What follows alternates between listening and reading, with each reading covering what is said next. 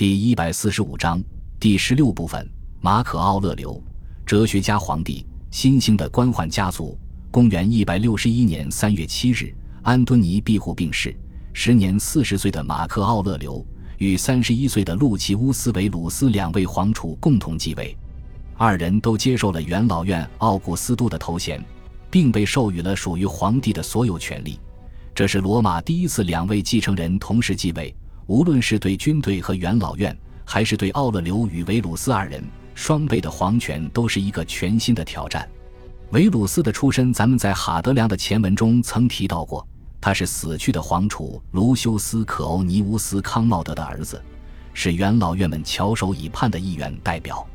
可欧尼亚家族是久居意大利的老牌贵族家族，其家族出过许多执政官精英，与西班牙出身的图拉真、哈德良以及高卢出身的安敦尼庇护有着极大的差别。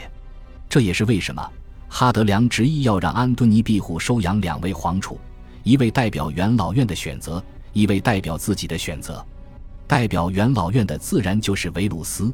而代表涅尔瓦安敦尼王朝皇室选择的就是马克奥勒留。马克奥勒留全名为马克安尼乌斯维鲁斯，继位后因为被安敦尼庇护收养，所以继承了哈德良与安敦尼庇护的家族名称。改名为马克·埃利乌斯·奥勒留维鲁斯，后世人简称他为马克·奥勒留。奥勒留出身的安尼亚家族与图拉真和哈德良的家族一样，都是来自西班牙贝提卡行省。不同的是，奥勒留的家族故乡并不在靠南边的意大利亚城，而是在相对更北方的萨图巴城。安尼亚家族也是共和国时便一直存在的平民家族，在第二次布匿战争期间大放异彩。担任了许多共和国内的高级官职，譬如大法官、保民官等。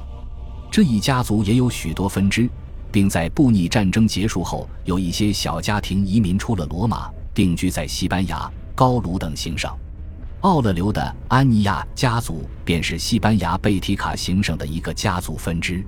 虽然罗马的安尼亚家族在共和国时期更为显赫。但是奥勒留的西班牙安尼亚家族却在罗马帝国时期大放异彩，成为罗马城声名赫赫的贵族家族。要说到西班牙安尼亚家族的时来运转，就不得不提一下奥勒留的曾祖父。史料对于奥勒留曾祖父的记载并不多，按照年龄推算的话，他应该是在乌大维和提比略时期得到了皇帝的赏识与重用，成了家族中的第一个议员。并且随后担任了大法官。奥勒留的安尼亚家族也因其曾祖父而得名，该分支的家族被改名为安尼亚维鲁亚家族，取自奥勒留曾祖父的三名维鲁斯。在奥勒留曾祖父之后，奥勒留的爷爷、父亲乃至奥勒留本人都与其曾祖父同名，故在文中直接以辈分相称。奥勒留的爷爷在图密善时期担任了一次执政官。而后又在哈德良时期，分别于公元一百二十一年和公元一百二十六年担任执政官，是弗拉维王朝晚期和涅尔瓦安敦尼王朝早期的重臣之一。奥勒留父亲英年早逝，只做到大法官的位置，便在公元一百二十四年病逝。不过，奥勒留的伯父莱伯依然继承了官宦家族的衣钵，于公元一百二十八年在哈德良麾下担任执政官，而后又在公元一百六十一年年初。在安敦尼庇护麾下担任执政官，安尼亚维鲁亚家族在奥勒留网上的三代人当中，出了两个大法官，两个执政官，并且前后总计担任了四次执政官，实属地位非凡。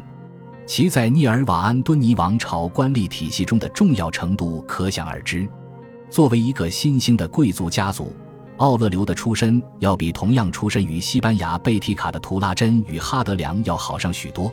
比安敦尼庇护也要胜上一筹。